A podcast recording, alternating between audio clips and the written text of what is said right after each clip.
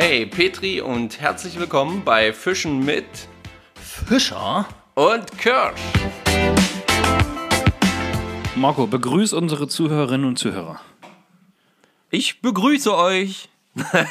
Nein, hallo und herzlich willkommen im neuen Jahr mit einer neuen Folge Fischen mit Fischer und Kirsch. Mein Name ist Marco Fischer. Ihr hört den besten Podcast der Welt rund ums Thema Angeln. Und am anderen Ende der Leitung ist demzufolge der Stefan Kirsch, ebenso Mitglied vom verrückten Duo Fischen mit Fischer und Kirsch. Auch von mir ein gesundes neues Jahr im Jahre 2021. Heutige Folge 052 Spinnfischen Grundlagen. Ja. So, alles Mega. Wichtige ist erstmal gesagt. Genau. Und Marco, erzähl doch kurz, wie sind wir zum heutigen Thema gekommen?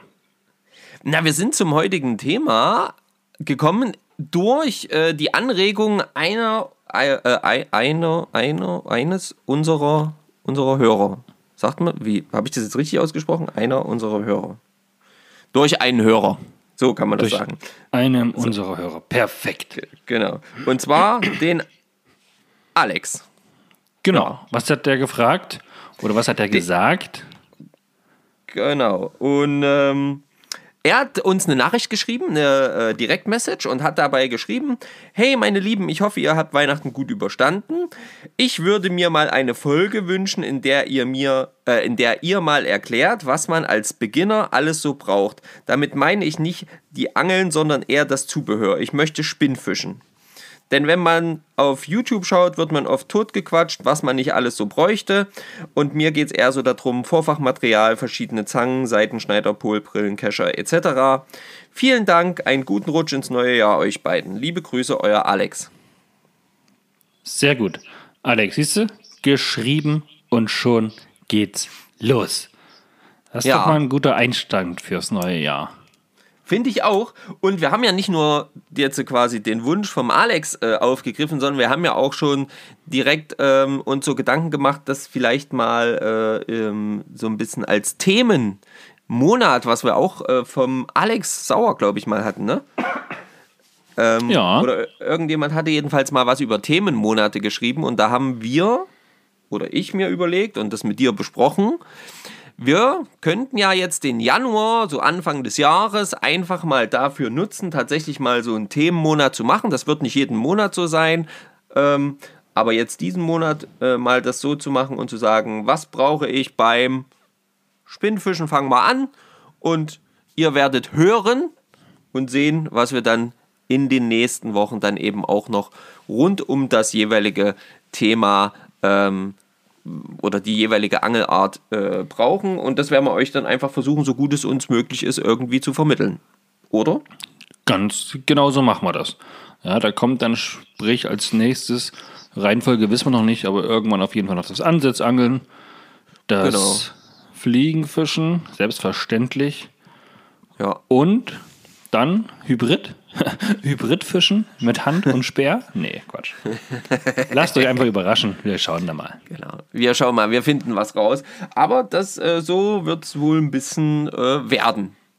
Ja. Genau. Sehr gut. Aber bevor wir damit anfangen, haben wir noch Ja. ein bisschen mehr auf dem Zettel. Ne, Wir haben noch ein Ereignis Oh der ja. Woche ja. und wir haben ja tatsächlich noch eine Verlosung. Wir haben auch noch eine Verlosung. Ähm, wir haben äh, aber auch noch unsere neueste Rubrik, die ja auch noch äh, abgehandelt werden möchte. Ja, und ähm, ich fände es irgendwie cool, damit wir die, noch so, die Leute noch so ein bisschen auf die Folter spannen, ähm, doch mal äh, die neueste Rubrik einfach mal aufzulösen, Stefan. Okay. Da muss ich hier kurz in meine Unterlagen kramen. Mein Tisch wird irgendwie immer voller, obwohl er gar nicht schrumpft.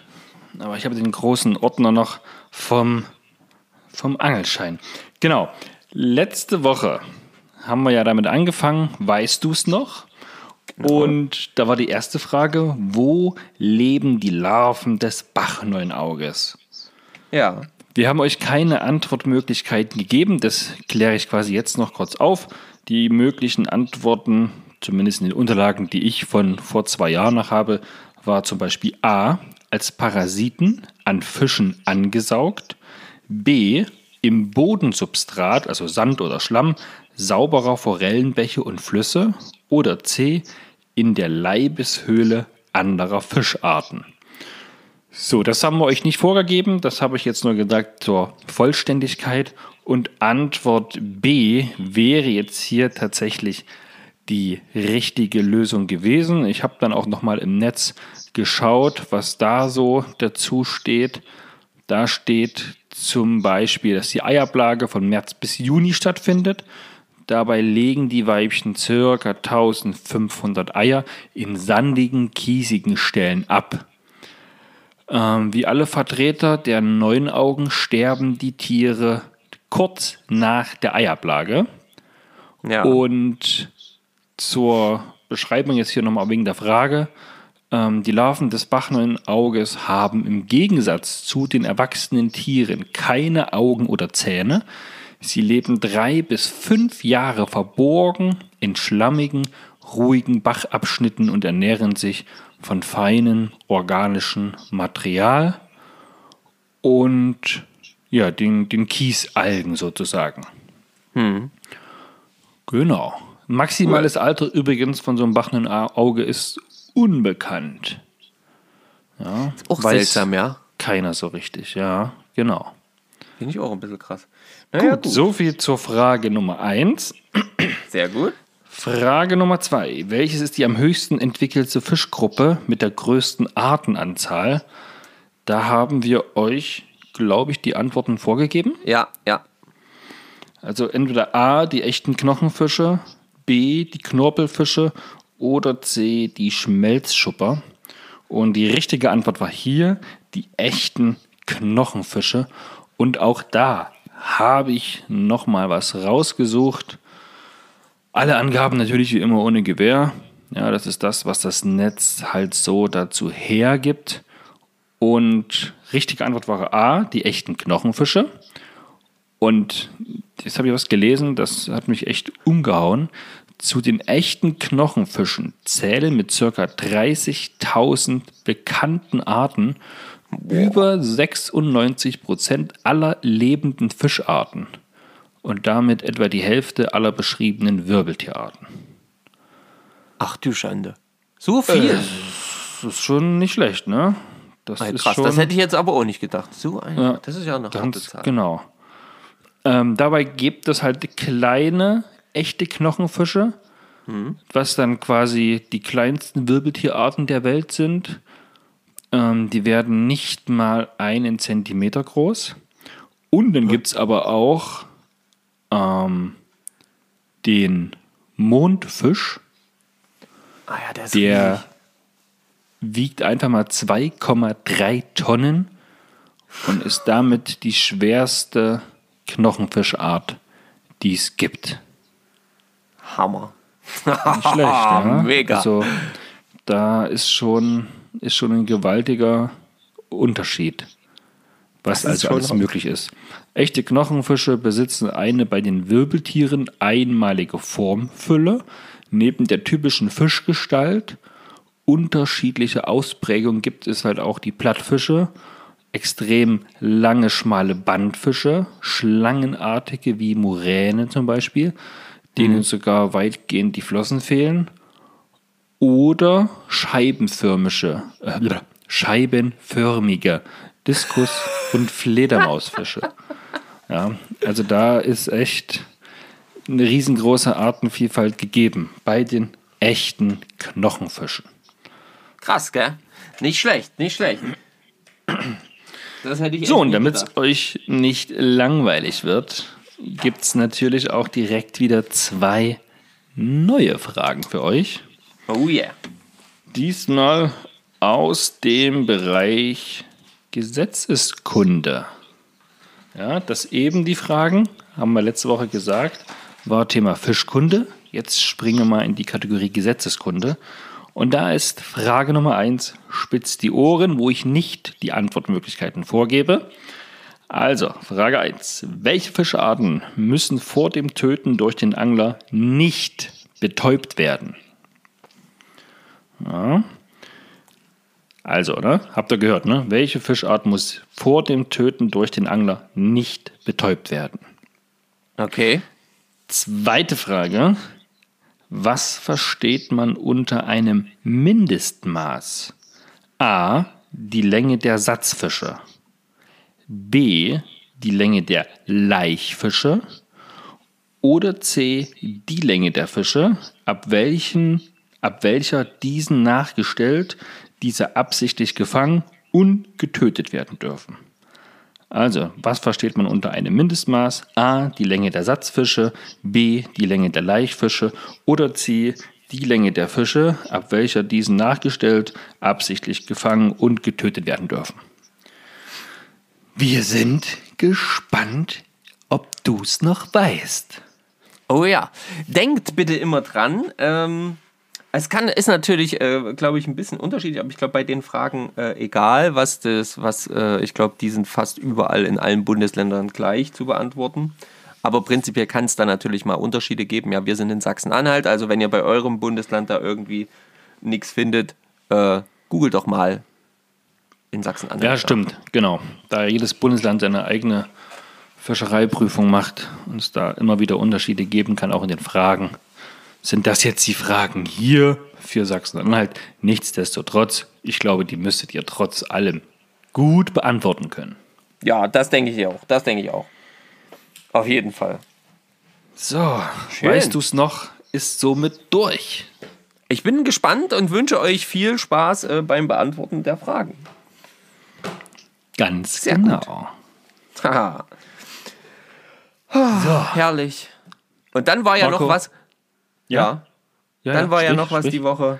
Also, das, das, das ist ja quasi ein Ereignis der Woche. Das muss ja das, das Ereignis der Woche sein. Weil es ist mal wieder zu etwas gekommen, zu dem es ganz lange nicht kam. Wir waren gemeinsam angeln, Stefan. Ja, und das vor allem im letzten Jahr und in diesem Jahr. Das heißt, ja. zwischen unserem gemeinsamen Angeln lagen zwei Jahre. Also, also das alte und das neue Jahr. Ja, genau. Und das ist natürlich schon besonders. Genau, Marco Vor und ich waren nämlich am 31.12. nochmal für. Ne, wir wollten zwei, haben dann drei draus gemacht oder dreieinhalb sogar, glaube ich. Ne? ja, ja. Ein bisschen länger geworden. Naja, wie es halt so ist. Genau. Und wir waren, heute ist Samstag bei unserer Aufnahme, wir waren gestern am 1.1. angeln. Das ja. heißt, am letzten Tag des letzten Jahres und am ersten Tag des neuen Jahres. Gebühren Herrlich, verabschiedet, oder? Gebühren gestartet. Genau. Nicht ganz so gebührend, wie ich es mir gewünscht hätte. Was weil, den Fangerfolg angeht. Ja, genau. Man muss halt ehrlich zugeben, dass der Fangerfolg leider nicht so prall war. Ähm, es war uns leider nicht vergönnt, äh, Fisch zu fangen. Ja. Aber Wer wir haben am schon, ersten. Wenn man angeln gehen. Na ehrlich, das kann ja nicht so sein, ja. Aber was man sagen muss, wir haben am 1.1. direkt Fisch gesehen. Gesehen, ja. Also auch am Land gesehen. Ja, genau. Nicht nur im Wasser. Nicht nur Wasser im Wasser, haben wir die Fische am 31. gesehen. Viele ja, Fische. Ja, genau. Viele Fische, viele, viele Fische. Aber die wollten auch nicht. Aber am ersten haben wir es zumindest an Land gesehen. Da durften wir ähm, dabei sein als ein Angelfreund. Ja, einen schönen Esox aus dem Wasser gezaubert hat mit der Spinnrute. Ja, Größe, willst du was zur Größe sagen? Ja, was war der? 85 ungefähr? 85, ja. Ja, genau. Und unförmig ja, total un, untypisch. Also es war so ein, so ein Fisch, also jetzt, wenn man sich so ein Hecht vorstellt, dann hat man ja immer so, so ein einigermaßen ähm, gleichmäßig langgestrecktes Bild vor Augen, ja, ein größeren, größeres Kopf, also größerer Kopf, großes Maul vor allen Dingen und dann so einen langgestreckten, ja, in einer Ebene äh, langgestreckten Körper und der war aber irgendwie, ja, so gar nicht so, gar nicht so langgestreckt in einer Ebene, sondern das sah irgendwie aus, als hätten die da einen falschen Kopf vorne dran geschraubt, dann ein übelstes Mittelstück, was äh, höher als, also oder hoch wie breit, also mehr wie so eine Kugel dran und dann äh, nach hinten wieder so ein bisschen lang gestreckt. Ja, so ein bisschen seltsam. War, war ähm, ungewöhnlich anzusehen, sag mal so. Ja, ja. Aber schön, dass er, dass es wenigstens in dem Moment noch äh, funktioniert hat.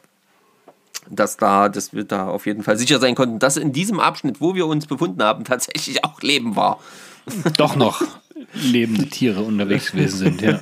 Irgendwie, ja. Hatten wir da. Du warst ja mit, auch mit der.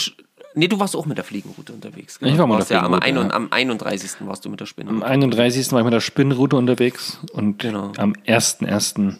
mit der Mit der Fliegen. 10er Fliegenroute. Ah, es Großes war auch schön. Auf Hecht. Es Ja, war aber schön, es hat schön- Spaß gemacht. Auf jeden Fall, es war Stellen, ja. super Stellen, schönes Ding. Aber wie es halt manchmal so ist, ja, manchmal soll es halt nicht sein. Hm. Aber, naja. Also ich kann es also auf jeden Fall trotzdem, ich behaupte, das war ein schönes Ereignis der Woche. Ja, na klar, wir haben spontan ähm, Christian getroffen, Genau. der Angelfreund. Und der hat dann auch noch Erfolg gehabt. Das war doch, das war doch gut. Obwohl er den ganzen Tag unterwegs war und dann erst, als er uns getroffen hat, eine halbe Stunde danach gefangen hat, ja. Ja, da haben wir natürlich wieder äh, das Glücksbonbon ausgepackt. Richtig. Und weitergegeben vor allem. Weitergegeben. Weitergegeben, ne? Direkt weitergegeben. Also wir sind da ja auch nicht so. Wir müssen den Fisch gar nicht fangen. Ja? Wir geben das einfach direkt weiter. Und wenn wir jetzt schon mal beim Weitergeben sind, wollen wir da gleich mal unser Gewinnspiel Ja, machen? komm, mach mal jetzt. Pass Wir auf. geben jetzt weiter. wir geben jetzt weiter, weil wir haben ja für euch hier quasi so ein schönes Gewinnspiel arrangiert. Ich hol mal kurz die Glücksfee.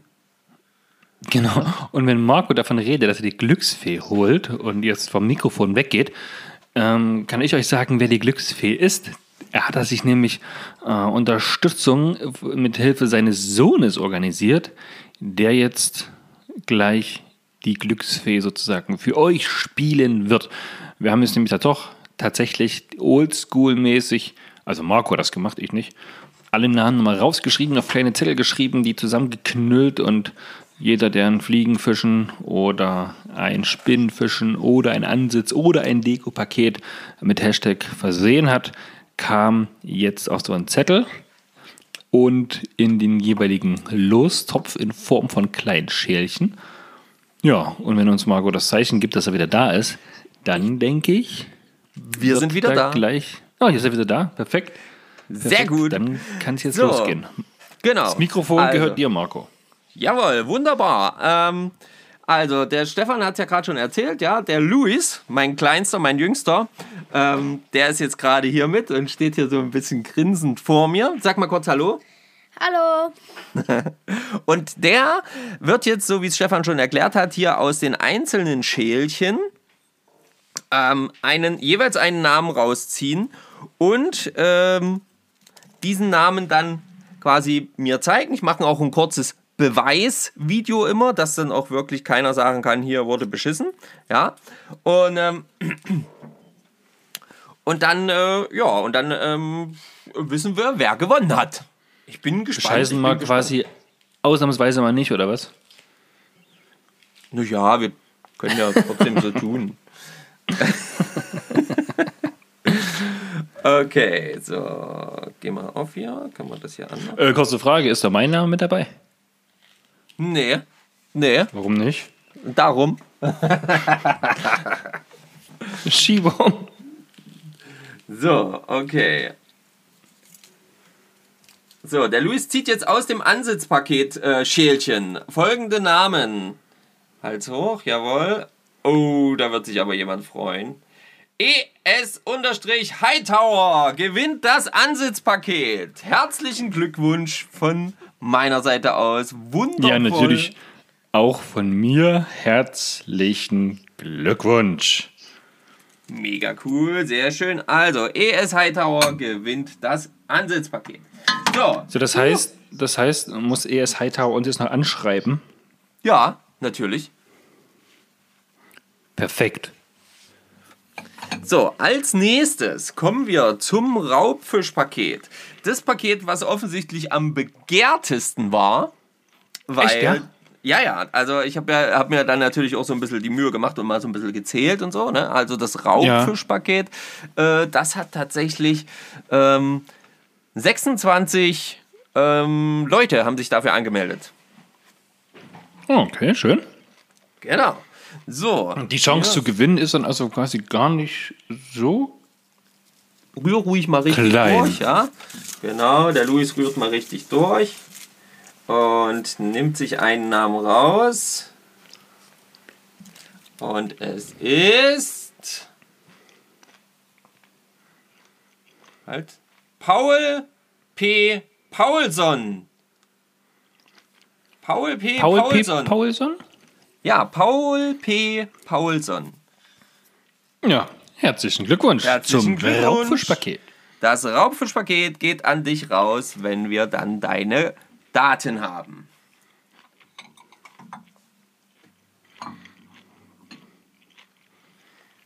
So. Und da war okay, Ruhe im Karton. Da war Ruhe im Karton. Zack, zack. So, Luis schüttelt das Schälchen für, warte, für das Fliegenfischerpaket oder Fliegenfischen-Paket. Ich wollte äh, hier, gerade sagen. ja, sehr gut. Hier hatten wir tatsächlich 20 Leute, die sich ähm, dafür angemeldet hatten. Ist aber Und, auch äh, nicht wenig eigentlich für auch eine wenig, Fischerei-Variante, die man gar nicht so häufig sieht, ja? Ja, seitdem es unseren Podcast gibt, wird die aber, glaube ich, immer beliebter. Das Gefühl habe ich auch, ja. Es haben so viele drunter geschrieben. Hey, seitdem ihr und euch. Okay, und der Gewinner, die Gewinnerin ist die Christine.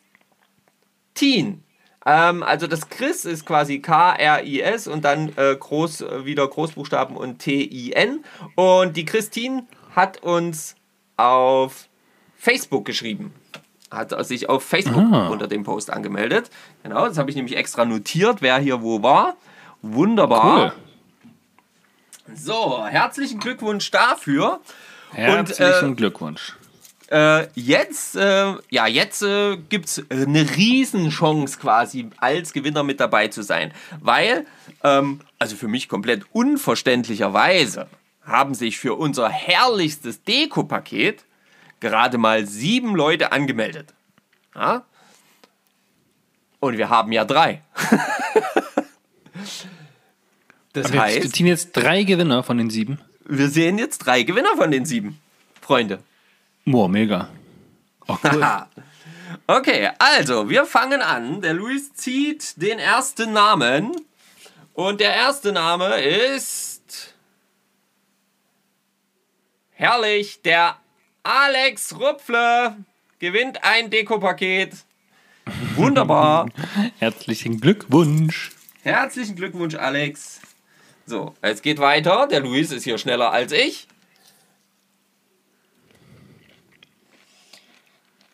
Oh, ähm, Marius unterstrich 2112 unterstrich ist der Gewinner des zweiten Deko-Pakets. Sehr schön. Herzlichen Glückwunsch, Marius. Also, wenn das dein richtiger Name ist. Glückwunsch. Man weiß es ja immer nicht. Und die letzte Nummer. Der letzte Name. Wen haben wir hier dabei? Und es ist. Oh, warte, das ist nicht scharf gewesen. Äh, ich kann es gar nicht. Chest XX Lafi. So würde ich das jetzt aussprechen. Selavi. Selavi. Salami, ne? Sehr gut. Ähm, okay, wunderbar. Luis, vielen Dank. Sag nochmal ähm, herzlichen Glückwunsch. Herzlichen Glückwunsch. Vielen Dank, dass du das gemacht hast, mein Schatz. Ich entlasse dich in äh, deine abendliche Unterhaltungsform, die du selber wählen darfst. Endlich! So geil. Jawohl! Freunde! Mega. Ich ähm, bin übelst happy, dass ihr hier so schön teilgenommen habt, dass wir das jetzt hier ähm, über die Bühne gebracht haben. Denn ähm, es freut mich natürlich richtig, äh, hier jetzt äh, so viele Gewinner am Start zu haben. Definitiv. Das war doch, aber doch schön. Das hat auch Das- Spaß gemacht. Na, genau, das ist doch eine coole Sache. Ähm, ja, herrlich. Leute, wenn euer Name gezogen wurde und ihr das jetzt hier hört, ja, ähm, dann meldet euch bei uns. Am besten via Direktmessage, ja, ähm, irgendwie bei Instagram oder auch bei Facebook. Und dann Genau. ähm, tauschen wir die Daten aus und dann schicken wir euch das zu. Schön. Richtig schön. Boah, war schon ein bisschen spannend, war schon ein bisschen aufgeregt, muss ich sagen. Ja, es ist schon, ist schon eine coole Sache. Ja? Es ist schon so ein bisschen. Das sollten wir öfter machen, glaube ich. Hat mir hat Spaß gemacht. so, Herrlich. ich habe das Gefühl, wir sind so ein bisschen träge heute, Marco. Ach Quatsch, wir sind nicht träge. Das ist nur, äh, das ist nur alles so. Äh, ähm, Frühjahrsmüdigkeit? Meinst du?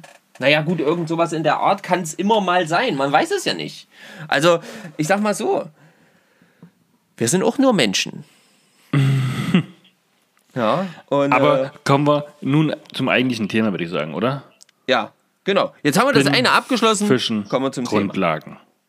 Spinnenfischen Grundlagen, mega Thema. Also für mich ja gerade nicht mehr so, aber ähm, ich finde es trotzdem immer wieder spannend. Vor allen Dingen, weil ich halt eben ja auch immer wieder mit ganz vielen Spinnanglern unterwegs bin. Und deswegen hat mich diese Frage, diese Anfrage vom Alex da auch sofort äh, gecached und äh, da war ich natürlich sofort Feuer und Flamme. Naja, nicht nur das. Äh, du warst ja auch selber sehr, sehr lange ein sehr, sehr intensiver Spinnenfischer. Ja, das stimmt. Also das war ja die, der Großteil meines Anglerlebens äh, ging ja tatsächlich darum, mit der Genau. Spinnrute zu aktiv Das heißt, da sind viele Erfahrungen gesammelt worden, die ja nicht weg sind, nur weil du es jetzt gerade aktuell weniger betreibst. Das weißt du nicht, wie schnell das bei mir alles weggehen kann. Ach du meine Güte. Ich bin schon älter. Hallo?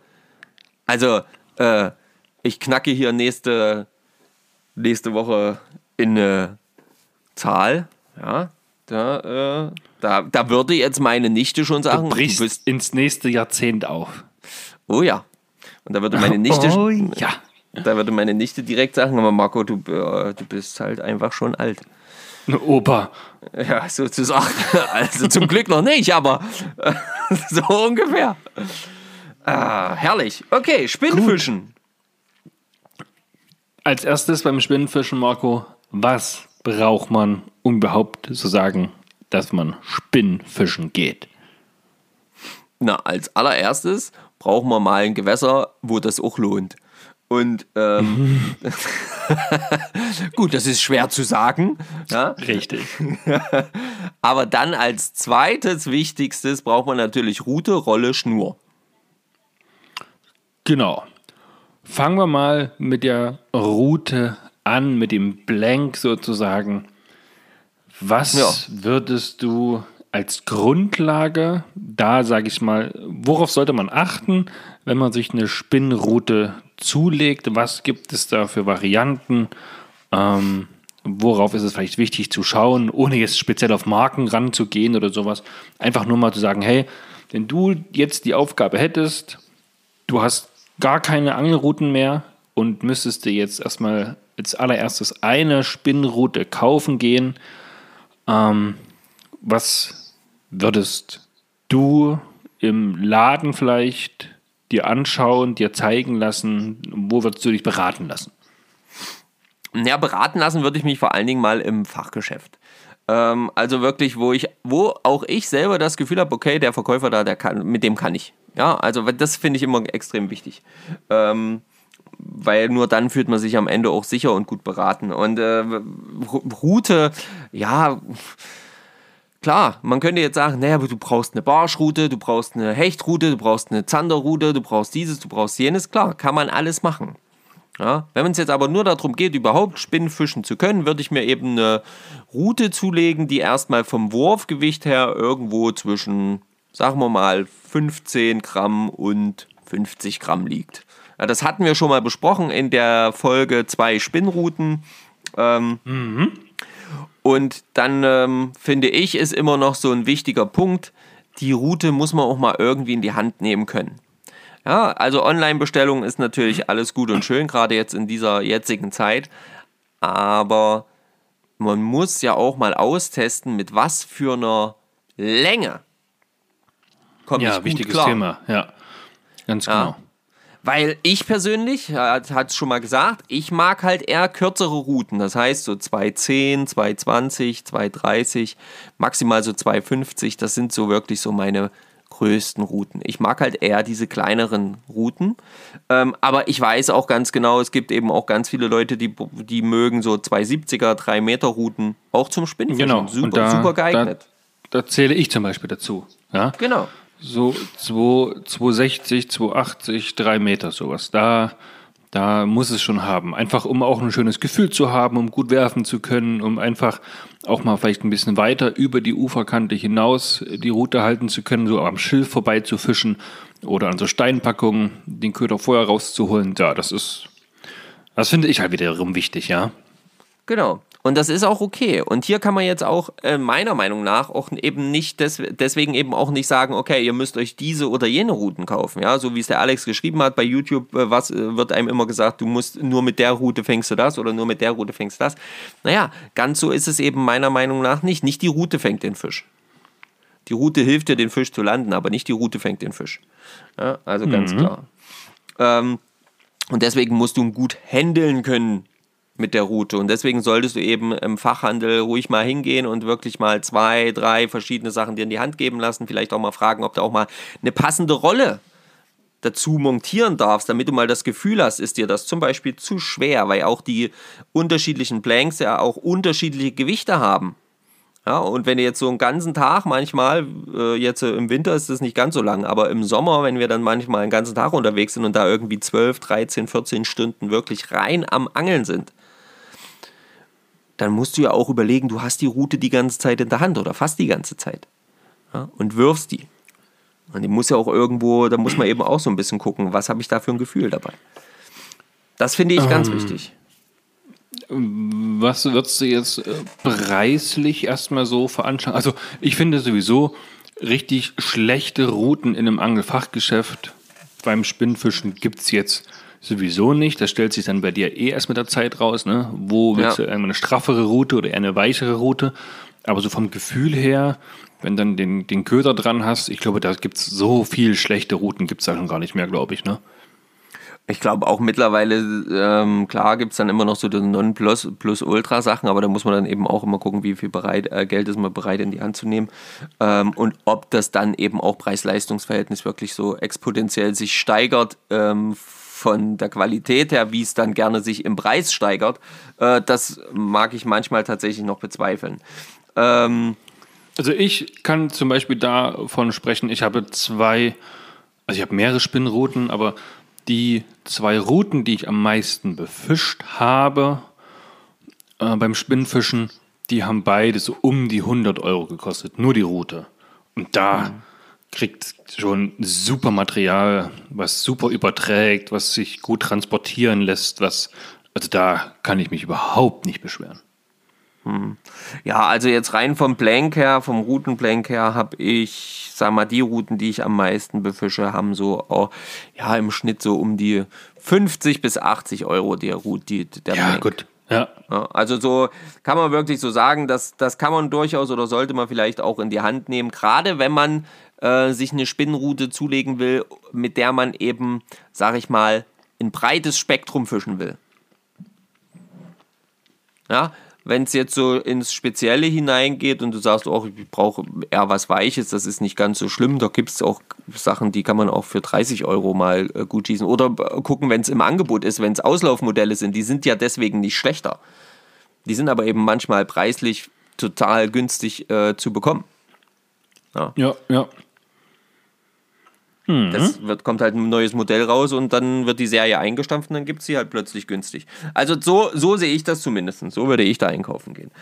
Ähm, und beim Thema Rolle halte ich das genauso. Die muss zur Route passen, deswegen Informationen einholen beim Fachhändler, ähm, auch vom Gewicht her. Und sie muss natürlich auch äh, ja, so ein bisschen Sch- Schnur aufnehmen können. Also jetzt so ganz so kleine ähm, sage ich jetzt mal, wenn du jetzt äh, Hecht und, und, und, und, und, und, Zander, keine Ahnung, bef- befischen willst und weit werfen willst äh, und sich dann eine tausenderische Rolle da drauf knallen, das ist jetzt vielleicht nicht ganz so. Das könntest du vielleicht mal eben noch kurz erklären. Tausender, Zweitausender, Dreitausender, Viertausender.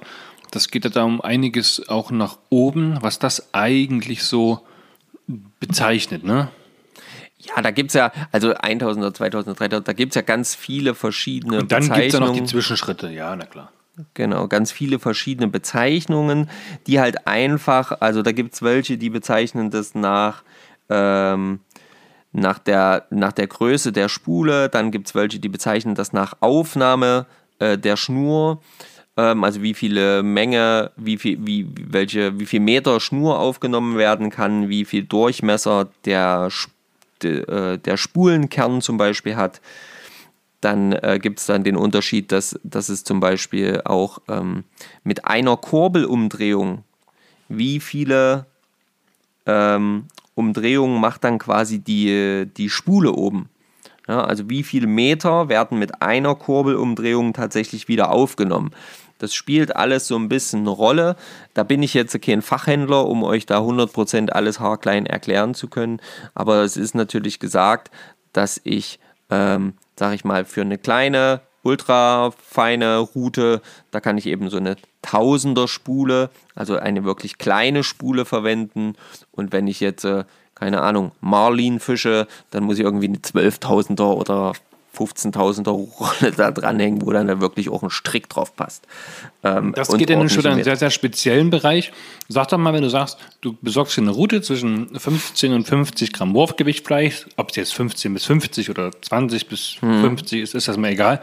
Was würdest du da für eine Spulen, für eine Rolle, für eine Rollengröße dir drauf kaufen? Ja, zwischen zweieinhalb und dreieinhalb. Es kommt immer so ein bisschen auf die Route drauf an, wie schwer die ist, wie lang die ist. Ich finde, eine längere Route verträgt doch mal eine größere Spule. Na klar, mein- einfach damit sie ausgeglichener ist vom, Genau. vom, von der Balance her, ja. Genau, und meine kleinen Routen, die ich ja so mag, die, da geht halt auch mal eine zweieinhalber. Reicht vollkommen zu. Ja, ähm, also genau. zweieinhalbtausend. Ähm, ja, finde ich, finde ich, finde ich eine vernünftige Größe. Also das, Also- das haut, äh, denke ich, beim Spinnfischen vollkommen hin. Die Hauptgrößen sind dann quasi 1000, 2000, 3000, 4000 und so weiter. Und Ja. wenn der Marco dann zum Beispiel sagt dreieinhalb, zweieinhalb, dann gibt es quasi die Rolle, ist von der 2000er äh, äh, Spule, ist die gleiche, äh, auf der 2000er Rolle ist die gleiche Spule drauf, kann aber auch noch quasi eine größere auf eine 2500er passt dann die gleiche Spule oben drauf. Die ist dann halt nur ein Stück weit größer. So kenne ich So das. kann man sich das ungefähr denen, vorstellen, ich ja, habe. genau. Ja. Genau. Und ab 4000 passt dann halt wieder eine 4500er oder eine 4000er drauf, falls Genau. ihr unterschiedliche Spulen auf die gleiche Rolle draufbauen möchtet. Was ja manchmal auch sein habt. kann, genau, falls ihr da andere Schnur draufgelegt habt oder so. Also musste ich noch nicht machen, weil das so, so extravagant mache ich es da nicht. Dass ich sage, Nee, hey, jetzt habe ich hier auf den Fisch nehme ich meine 4000er und auf den nehme ich eine 4500er, weil dann ist die Schnur drauf. Aber wenn man sich irgendwie spezialisieren möchte, dann geht man halt auch in solche kleinen Details rein, ja. Genau. Okay, Thema Schnur. Marco, hallo? Ähm, ja. Bist du noch da? Ja, ja, ja, sorry, sorry. ich war kurz abgelenkt. Ähm, ähm, und zwar, weil meine Mutter hat versucht, mich anzurufen. So, ähm, Krass. Die traut sich ja was. die traut sich, das sage ich euch. Ja, Thema Schnur. Äh, Thema Schnur, hm. Also, Also als ich hauptsächlich gibt es ja zwei unterschiedliche. Genau. Es gibt einmal halt die geflochtene Schnur. Mhm. Und, und dann gibt es halt natürlich noch die Monophile. Genau. So. Die geflochtene oder die monophile. Welche verwendet man in der Regel beim Spinnfischen eher? Heutzutage äh, geflochtene. Genau. Also heutzutage ist wirklich größtenteils die geflochtene Schnur beim Spinnfischen äh, die erste Wahl. Ähm, früh, äh, als ich angefangen habe mit Angeln, gab es das noch nicht. In der Form. Okay. Ja, da war das noch nicht so, da war das, glaube ich, gerade ganz, ganz neu und kam ab und an mal so von Japan rüber, also hier von den Anfängen darüber geschwappt. Aber im Prinzip haben wir mit dem Raubfischangeln immer noch mit der, mit der äh, Monophilen, Monophilen gefischt. Ja. gefischt. Und auch gefangen. Vorteile? Vorteile von einer geflochtenen Schnur beim Spinnfischen im Verhältnis zur monophilen Schnur? Keine Dehnung. Also das heißt direktes Gefühl. Direkt auf den Köder ähm, habe ich halt quasi, wenn ich den Anschlag setze, den Anhieb setze, dann dehnt sich die Schnur nicht erst, sondern der Anhieb, der Anschlag geht sofort durch. Ja, Und das Gefühl bei der Köderführung, würde ich noch sagen. Genau, und so bei, den, bei der Köderführung kannst halt, hast halt noch so ein bisschen bessere Übertragung. Und ähm, was noch ein Vorteil ist bei der geflochtenen Schnur, ist natürlich ähm, der ähm, Schnurdurchmesser. Jo. Ja, also der ist natürlich, der kann wesentlich geringer gewählt werden, ähm, ist quasi viel feiner im Wasser, weniger ähm, Störung durch Sichten, also die Fische können das weniger schnell sehen. Ähm, ja, das, äh, ja, du hast halt, du hast halt einfach, äh, äh, sage ich jetzt mal, eine feinere Schnur auf, auf der Rolle. Du kannst mehr Meter mit der- drauf machen. Also bei gleicher Zugkraft kleineren Durchmesser. Ja, genau. Ähm, mal noch was anderes. Wenn wir jetzt bei dem Beispiel bleiben, 15 Ja. bis 50 Gramm Wurfgewicht auf deiner Route, Ja. dazu, was weiß ich, eine 2500er, 3000er Rolle, je nach Länge, haben wir ja geklärt. Was würdest du da für eine geflochtene Schnur drauf machen? Welchen Durchmesser? Da gibt es natürlich auch qualitativ nochmal Unterschiede. Ich würde behaupten, ähm, also ich habe so auf meinen Rollen, das müsste ich mal ganz kurz überlegen und hoffe, dass ich nicht schwindel, aber ich glaube, ich habe irgendwas immer zwischen einer ähm, 0,15er und 0, 0,20er. Irgendwas dazwischen. Also mal so und mal so. Also das kommt ja auch immer drauf an, wenn gerade jetzt äh, äh, stellt man mal vielleicht fest, hat sich eine, eine, eine, Rolle bespulen lassen, angelt die eine Saison und stellt fest, ah, die Schnur gefällt mir nicht, die macht Geräusche beim, beim Werfen oder was weiß ich auch immer. Oder die reißt an manchen Stellen schneller oder was weiß ich auch immer. Kann Jetzt ja immer mal irgendwas mal- sein. Ja, ja. Jetzt hast du mal was Gutes angesprochen.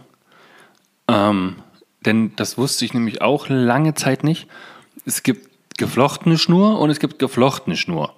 Es Ja. gibt nämlich einmal vierfach geflochtene Schnur und dann gibt es noch achtfach geflochtene Schnur. Ja. Und es gibt So, auch flach geflochtene Schnur und, und rund geflochtene Schnur. Okay, das wusste ich auch noch nicht. Auf jeden Ja. Fall macht die, ist die achtfache geflochtene so ein bisschen, na, ich sag mal, anfälliger für, für Zerstörung, haben sie mir gesagt, im Angellagen auf jeden Fall. Weil Okay. das kleinere, kleinere Fäden sind, halt acht Stück. Ja. Ja. Dadurch ist es halt feiner und macht dann auch beim Einkurbeln durch die Ringe an der Rute keine oder so gut wie keine Geräusche. Wobei hingegen eine vierfach geflochtene deutlich robuster ist, weil es halt vier größere Fäden sind, die da geflochten sind, macht dadurch aber auch ein bisschen Geräusche. Und ist im Einkauf aber auch billiger. Ja, eben. Wobei, wenn man ist sich so eine- Preissache. Wobei, ich wollte gerade sagen, das müssen wir auch noch ansprechen, so eine geflochtene Schnur, um sich da eine Rolle aufzuspulen mit, weiß nicht, 150 Metern, 100 Meter? Wie viel hat man da drauf auf so einer Spule? Ja, also 150 möchtest du schon drauf machen, oder? Also Sowas, ne? kommt Ja. immer drauf an, natürlich, wie groß dein Gewässer ist und so, aber prinzipiell finde ich 150 Meter, damit du auch mal eine Flucht abfedern kannst, finde ich schon gut. Und da ist man dann mal gut und gerne bei so zwischen 25 und 35 Euro, ne?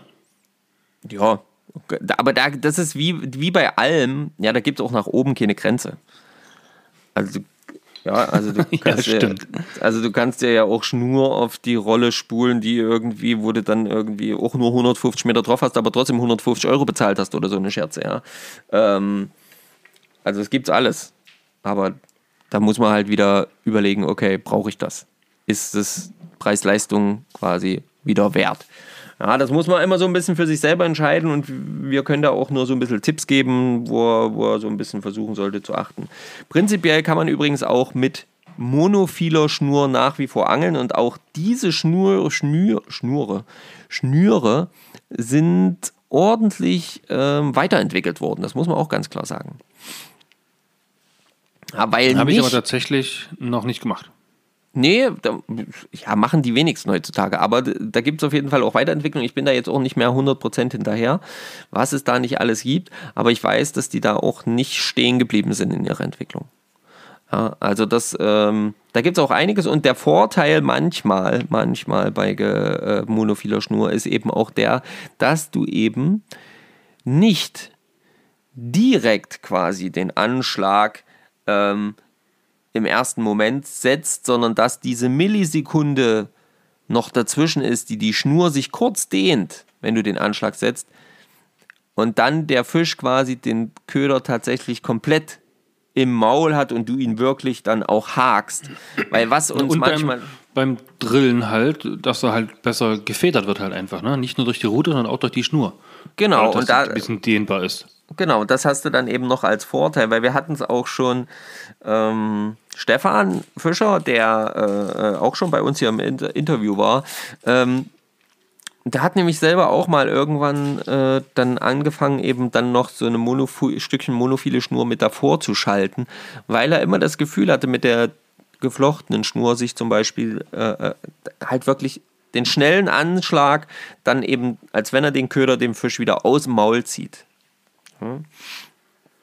Ähm, Alles zu zackig.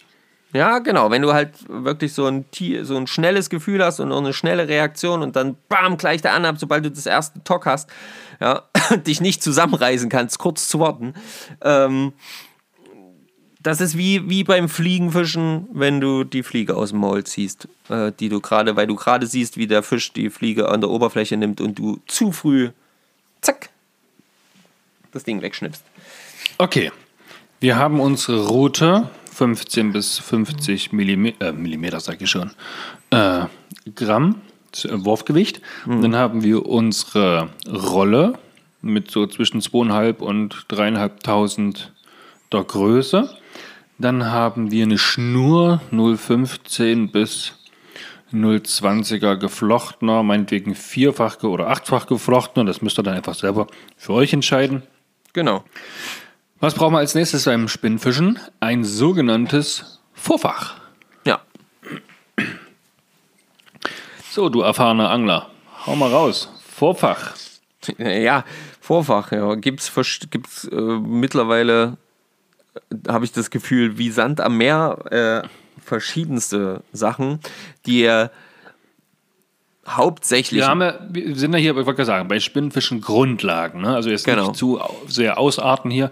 Die Grundlagen, was für Vorfachmaterial wird da hauptsächlich verwendet? Natürlich je nach Fischart, auf die man fischt. Aber welche zwei, drei gibt es da? Also ich würde sagen, ähm, die äh, beim Spinnenfischen die wichtigsten sind Fluorocarbon und, und ähm, Stahlvorfach. Stahl oder Genau. eben ein Metallvorfach. Ja, da gibt es ja auch wieder.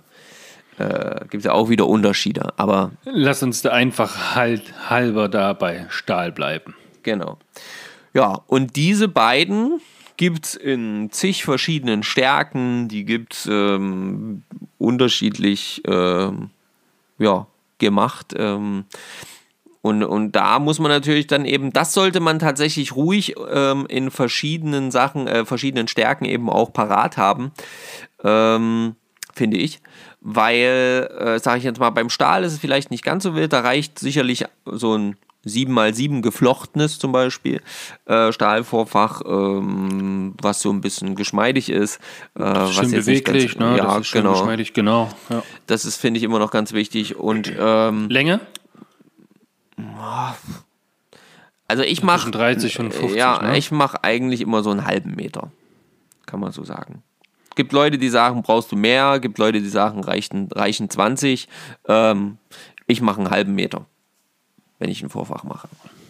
Ich habe, glaube ich, gerade 7x7 äh, mit 40 cm Länge. Ja, der ist doch perfekt. Das ist einmal frei. Liegt gut dazwischen, ja.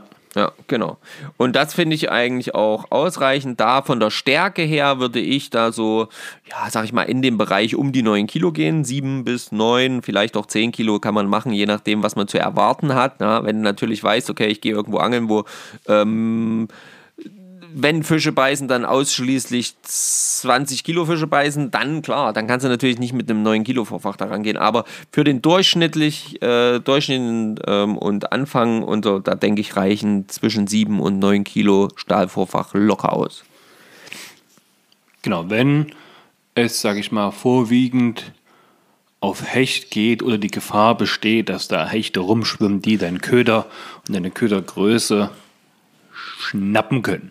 Genau, das ist klar. Also wenn du aber weißt, zum Beispiel in dem Gewässer gibt es gar nicht Hechte oder die, die Gefahr ist so gering, dass dort tatsächlich ein Hecht, Hecht beißt und du es eher auf Zander, Barsch oder auch Forelle, sage ich jetzt mal, abgesehen hast, da würde ich persönlich dann immer zum Fluorocarbon greifen. Mhm. Und beim Fluorocarbon gibt es ja jetzt auch Stärke also starke Unterschiede in Sachen ja. Stärke. Starke Unterschiede in Sachen Stärke, genau. Ähm. ich habe heute ein bisschen Sprach, Sprachprotokoll. Frag mich, was los ist. Ähm, naja, klar. Also hier haben wir ja tatsächlich, habe ich äh, jetzt letztens auch, habe ich auch zum Beispiel äh, ähm, viel in Benutzung beim Fliegenfischen, aber heute beim Spinnenfischen, ähm, von wirklich vom ganz kleinen, also 10, 0, 10 bis ja, einen ganzen Millimeter oder sogar drüber. Ja, und hiervon lohnt es sich auch wirklich, sich Stück für Stück, angepasst an das, was man fischen möchte, Stück für Stück da immer mal was zuzulegen. Also immer mal noch eine neue Stärke dazu zu nehmen. Was man so, sag ich mal, was man auf jeden Fall im Petto haben sollte, das ist 0,25er, finde ich. Das ist so mein, mhm. mein ja, im Raubfischbereich, äh, eben wenn es nicht auf Hecht geht, aber Zander, Barsch, Forelle, äh, auf jeden Fall am Start. Also 0,25er. Und ähm, ja, wenn es dann aber so richtig schon an die schwereren Kaliber, dann ruhig auch so ähm, sage ich jetzt mal, bei, wenn's jetzt, wenn du weißt, okay, es gibt schwere Kaliber, größere Fische, dann ähm, mal lieber auf so einen 040er gehen. Und wenn es dann explizit aus Hechtfischen geht, würde ich persönlich ähm, ja auf einen 060er bis einen Millimeter gehen. Das kommt immer drauf an, mit was für Ködern man fischt, mit was für Routen man fischt. Ähm, wenn du ganz, ganz schwere Köder nimmst, kann das Vorfach meiner Meinung nach durchaus eben auch ein Millimeter stark sein. Aber wenn das halt eher so filigranere Köder sind, leichtere Köder, die vielleicht nur lang sind, aber relativ leicht, ähm, zum Beispiel, oder auch auf Hecht kann man ja auch mit kleinen Ködern fischen, dann finde ich, reicht so ein, ja, 0,60er. Aber ich übernehme da keine Garantie. Natürlich kann Fluorocarbon vom Hecht durchgebissen werden. Muss man sagen. Das passierte beim Stahl eher nicht. Aber beim Fluo kann es passieren. Da noch als, als Hinweis vielleicht, ich glaube, ich ab so 040, 050 lässt sich so ein Fluorocarbon-Vorfach nicht mehr knoten, ne? Ach klar, das kommt eben drauf an. ich habe jetzt einen 080er geschenkt bekommen. Also ja, 080er, genau, das äh, bewirbt direkt, dass es eben noch knotbar ist. Und es ist wirklich wunderbar knotbar. Also es ist so flexibel, so flexibles äh, Fluorocarbon-Vorfach hatte ich vorher noch nie gesehen. Also auch da auf jeden Fall am besten im Fachhandel und da auch anschauen und mal anfassen, wie ja, biegsam das noch ist oder halt auch nicht, ja. Genau. Weil wenn es eben so ganz groß ist, klar, dann muss es halt ähnlich wie beim Stahlvorfach, dann musst du dir musst du, eine, äh, musst du Klemmhülsen kaufen, die die passende Größe haben. Darauf bitte achten, ja. Also auch wenn ihr Stahlvorfach kauft, das hat einen Durchmesser, genau wie das Fluorocarbon. Und die Klemmhülse sollte den Durchmesser ungefähr, also sollte den Durchmesser wenigstens doppelt so stark haben, vielleicht auch ein Mikrometerchen größer sein, damit du es doppelt durchschieben kannst und dann mit der Quetschzange, Quetschklemmhülsenzange zusammendrücken kannst. Also, Oder ihr seid so wie der Stefan, der Kauft sich vor. die Vorfächer nämlich einfach schon fertig. Die sind dann fertig gequetscht oder wie auch immer. Und dann gibt es da die wenigsten Probleme. Das könnt ihr machen, ja. Und wenn ihr aber sagt, nein, ich will das selber machen, euch quasi Rollen kauft, dann bedenkt bitte immer, ja, Stahlvorfach muss ich quetschen. Es gibt mittlerweile so ein paar Tricks, die machen das so, die schleudern das und dann wird das so komisch gebunden. Ob das immer funktioniert, weiß ich nicht. Wenn, dann braucht ihr eine Quetschhülsenzange und Quetschhülsen dazu. Vergesst das nicht beim Einkaufen. Ja. Ja, So, dann haben wir jetzt äh, Vorfächer grob abgehandelt. Ähm, jetzt gibt es ja noch die sogenannten Snaps und Wirbel und, und, und. Was braucht man da für die Kombo, die wir jetzt angefangen haben zu bauen? Naja, dann, ich würde halt erstmal so ein, ein paar ähm, ein paar Wirbel haben, die sind auch deklariert, äh, paar Wirbel mit, mit Einhängern, die sind ähm, auch deklariert mit äh, verschiedenen Zugstärken. Zugstärken, ne? Ja. Und hier solltet ihr natürlich das so ein bisschen anpassen. Ja, also ihr solltet jetzt nicht quasi in, äh, in Wirbel dranhängen, der, der 4 Kilo hält, wenn ihr vorne ein Vorfach habt, was 9 Kilo hält. Ja, Theoretisch muss ja der Snap ganz am Ende, also quasi vom der Schnur übers Vorfach und dann der Wirbel oder der Snap, wo der Köder eingehangen hat. Das muss ja eigentlich die schwächste Stelle sein. Das, falls es zu einem Abriss oder irgendwas kommt, wenn jetzt der Fisch dann irgendwie zu sehr Palermo macht oder es ein Riese ist, auf das Tackle, was ihr dabei habt, nicht einen halben Meter oder zwei Meter Vorfach oder Schnur im Maul hat, sondern wirklich nur den, den Köder, ne? Ja, das, das stimmt. Das kommt ja eben drauf an, wie man eben auch das Vorfach zusammensetzt. Ja, also manche sagen ja zum Beispiel, ich mache unten, also am Köder, nur einen Snap ohne Wirbel und mache aber zwischen Hauptschnur und Vorfachschnur, wenn ich zum Beispiel sp- mit Spinnern angel, eben dort einen Wirbel mit Snap, um dann das dort einzuhängen, dann das Vorfach, dann unten nochmal ein Snap, um gegen äh, wieder den, den, den Köder einzuhängen. Diese Varianten gibt es ja auch. Ich kann natürlich auch einfach das Vorfach an meine Hauptschuhe knoten, wenn das möglich ist. Ähm, und äh, dann zum Beispiel unten einen Wirbel reinmachen. Auch das ist möglich. So mache ich das auf jeden Fall. Genau.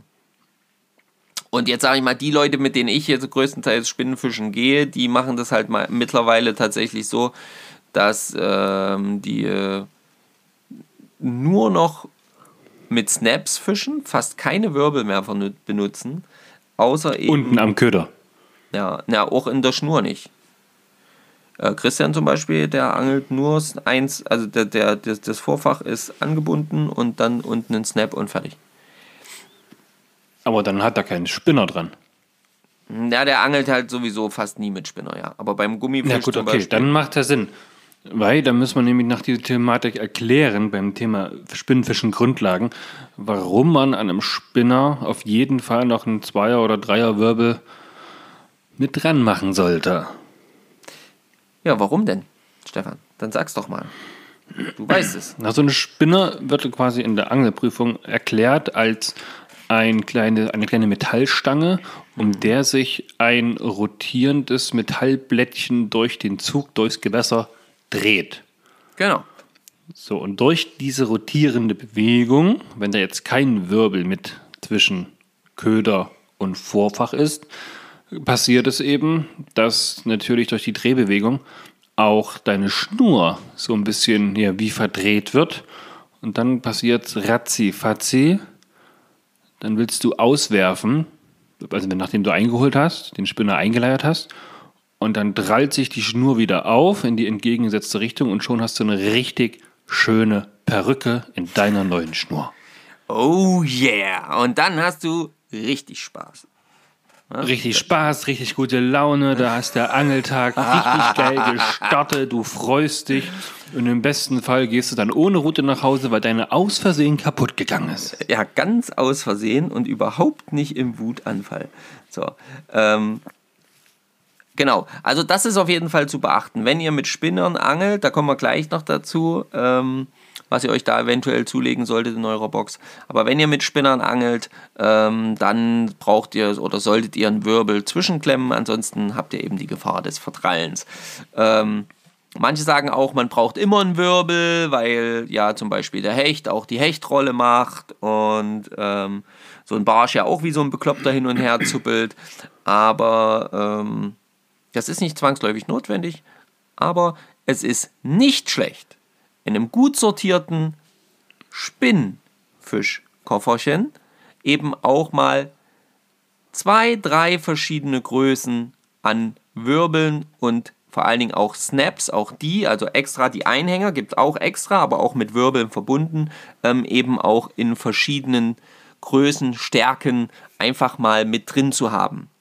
Das kostet nicht die Welt und das ist glaub, meiner Meinung nach schon wichtig, das einfach dabei zu haben, wenn man merkt, okay, äh, ich will jetzt mal hier was umbauen, ich will jetzt mal so und so angeln. Kann man schon mal dabei haben. Ja, also ich mache zwischen, zwischen Hauptschnur und Vorfach Mhm. habe ich eigentlich immer so einen Knotenlosverbinder. Genau, da wollte ich gerade noch, wollte ich auch noch was dazu. Jawohl, genau. Perfekt, knotenlos. Jawohl. Und, und da habe ich dann unten, da wo ich den Köder einhänge, also am Ende vom Vorfach, Mhm. habe ich eigentlich mindestens einen Wirbel, habe ich immer dabei. Also immer dazwischen. Das ist. Also, schon so, so Standard irgendwie auch, bei hatte mir. ich, hatte ich ja auf jeden Fall auch. Ich wollte es halt eben nur erwähnen, weil ich eben weiß, und, und, und Christian ist ja nun mal jemand, der eher dem modernen, modernen Spinnfischen frönt. Ähm, ich weiß auch, bei mir zu meiner Zeit war Wirbel einfach Pflicht. Du hast da einen Wirbel dazwischen geklemmt und basta. Ja, da gab es auch gar keine Es spart ja Diskussion. einfach Arbeit und wegen so einem scheiß kleinen Wirbel, da kosten 20 oder 30 Stück 1,99. Also, und die kannst du immer wieder verwenden, wenn du jetzt nicht unbedingt abreißt. Das kostet ja nicht wirklich nicht die Welt und spart dir aber so viel Frust und Ärger. Also, und bei der Combo hier 15 bis 50 Gramm Wurfgewicht spielt das da vom Gewicht her keine Rolle. Nee, auf keinen Fall. Ähm, genau, und dann gibt es ja eben, wie du schon gerade gesagt hast, so schön, ne, die Knotenlos. Das heißt, das ist ein, eine Verbindungsform, bei der eben die Schnur oder die Schnüre nicht verknotet werden ähm, und dadurch eben Also auch zwischen, zwischen Hauptschnur und Vorfach. Genau, zwischen Hauptschnur und Vorfach und dadurch eben auch keine, wie sagt man das, ähm, keine Schwachstelle entsteht. Ja, weil wenn Schnur Genau. geknotet wird, entsteht halt doch relativ schnell eine Schwachstelle. Hat man auch schon mal in der Folge, als ich euch erklärt habe, dass ich einen Fisch verloren habe, weil ich einen Knoten in der Vorfachschnur hatte. Ähm, ja, genau so wirkt sich das dann eben aus. Und deswegen, um das zu verringern, gibt es jetzt eben mittlerweile knotenlos in allen Größen, Gewichtsformen etc. Also auch da einfach so ein bisschen auf die Beschreibung gucken, kostet auch nicht die Welle. Ähm, ja, und auch das lohnt sich immer im Köfferchen zu haben. Und da so ein kleiner äh, Wissen am Rande, so ein kleiner Tipp oder Tipp am Rande. Wenn ihr solche Knotenlosverbinder benutzt und ihr, sage ich mal, einen halben Meter Vorfach habt, bevor dann euer Köder dran hängt, dann dürft ihr die Schnur nicht ganz so weit reinleiern, denn Ah wenn ja, dieser Knotenlosverbinder in den oberen äh, Spitzenring, der aus Keramik meistens besteht, oft genug reinschlägt, kann das Keramik kaputt gehen und ihr senzt euch dann jedes Mal die Schnur kaputt und verliert einen Fisch nach dem anderen oder einen Köder nach dem anderen. Da also den Knotenlosverbinder auf keinen Fall mit in die Routenringe reinleiern. Und wenn es doch mal passiert ist, dann nicht einfach Schnur locker lassen und ruppen und reißen oder schütteln wie so Verrückter, sondern Rute abstellen, zur roten Spitze laufen, vorsichtig wieder ausfädeln und dann weitermachen. Genau, wenn euch alle wieder Ärger, Geld und Fahrerei. Ja. Außer eure Route und Zeug ist euch scheißegal, dann könnt ihr es natürlich machen, wie ihr wollt. So, Sei denn, ihr wollt sowieso eine neue Angelroute, weil die alte nichts mehr taugt und müsst das eurer Frau irgendwie verklickern. Dann könnt ihr auch sagen, ah, kaputt, was soll man machen? was soll ich tun? Was soll ich tun? Ah, ist es so. Und falls es aus Versehen passiert ist, es gibt auch neue äh, Spitzenringe, die kann man einfach so draufstecken. Genau. So mit, mit Heißkleber oder sowas. Ja, also Aber das, pst. ja, aber das solltet ihr eben, also sage ich jetzt mal, ne, nochmal aufzählen. Also Knotenlosverbinder, immer gut. Zwei, drei verschiedene Vorfächer mit verschiedenen Stärken, immer gut mit dabei zu haben. Ähm, und eben auch Wirbel und Einhänger. Oder Einhänger mit Wirbel kombiniert. Das ist egal, das könnt ihr sehr frei wählen, aber davon solltet ihr immer so, so ruhig zwei, drei verschiedene, meiner Meinung nach, verschiedene Gewichtsklassen, äh, Stärken mit im Köfferchen haben. Das schadet nicht, das kostet nicht die Welt, das ist super. Und denkt dann auch gleich an so eine Kleinteile-Box. Nicht, dass er die alles in ein Fach schmeißt, dann geht's große Gesuche nämlich los. Spätestens Genau. am Wasser mit kalten Fingern und zittrigen Händen und Adrenalin und dann äh, schnell, schnell und dann liegt alles auf dem Boden und ihr findet es nie wieder. Genau. Und bei den, ähm, was ich auf jeden Fall noch sagen will, also bei den Einhängern, bei den Snaps, da gibt es auch riesen Unterschiede. Wenn es, Ja. mög wenn es möglich ist, nehmt die einmal richtig in die Hand, wenn ihr dort noch im Laden seid und guckt, ob ihr die aufkriegt. Weil manche, manchmal sind die so, entschuldigt den Ausdruck, beschissen konstruiert, dass kein Mensch auf der Welt die Dinger vernünftig öffnen kann. Und geschweige Aber denn auch da- kein Fisch. ja, ja. aber ich wollte gerade noch sagen, aber geschweige denn nicht nur nicht aufmachen kann, sondern wenn du es dann vielleicht mal aufgekriegt hast, dann gibt es auch manche, die sind so beschissen, dann kannst du gar nicht vernünftig den Köder einfädeln. Also das hatte ich auch schon, wo, Ja. ich, dann, wo ich dann gesagt Ja, habe, nee, ich muss jetzt einen anderen Snap drauf machen, weil ich krieg den Köder hier nicht dran.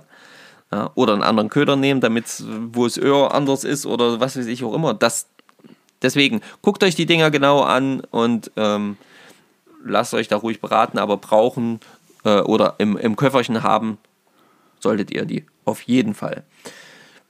Genau, so, jetzt sind wir ja quasi schon, jetzt sind wir einmal von oben nach unten durchgegangen. Jetzt sind wir ja quasi schon am untersten Ende der Leitung. Und wir machen das jetzt wie folgt. Ähm, ich würde sagen, jetzt haben wir erstmal die Spinnfischen Grundlagen. Mhm. Und da wir jetzt auch schon sehr, sehr fortgeschritten in der Zeit sind, Ja, oh ja. machen Oh ja. wir in der nächsten Folge 053 quasi Spinnfischen Grundlagen, ähm, mehr oder weniger Teil 2. Aber da gehen wir auf die verschiedenen Köder ein, die es gibt, die verschiedene Köderführung beim Spinnfischen und welches Tackle mit welchem Vorfachmaterial und so weiter und so fort wir beim Hecht, beim Zander, beim Barsch und bei der Forelle verwenden würden. Oder, Marco? Das ist eine gute Idee, ja. Also, ihr habt jetzt einmal das Wissen darüber, wie ihr die Route an sich aufbauen solltet. Und nächste Folge kommt das Wissen darüber, was ihr da unten dranhängen solltet. Und wie ihr das Genau, dann Köder benutzen es solltet. gibt, wie man die benutzt und wie wir so eine Route für die einzelnen Fische, sage ich mal, zusammenbauen würden. Wir können ja auch gerne das Beispiel mit der 15 bis 50 Gramm Route wieder aufnehmen und dann sagen, hey, pass auf, daran würde ich vielleicht daran gehen und das ist damit möglich und so weiter und so fort. Ja, so machen wir das. Schön, schön, Wundervoll. schön, schön. Ihr Lieben, Okidoki. Damit sind wir Gibt es noch, beim. gibt's noch ein paar letzte Worte, Marco? Ähm, da ach so, ja, doch, Ruhe. doch, nee. doch, doch. Ihr habt noch zwei Wochen Zeit, Freunde. Zwei Wochen habt ihr noch Zeit, unseren Instagram-Account zu pushen. Ja, das heißt, klar, jetzt ist das Gewinnspiel durch. Ja, jetzt denken sich alle, oh, brauche ich ja niemanden mehr das Ganze erklären oder zeigen oder verlinken oder sonst irgendwas. Aber ich sage euch, doch, macht das.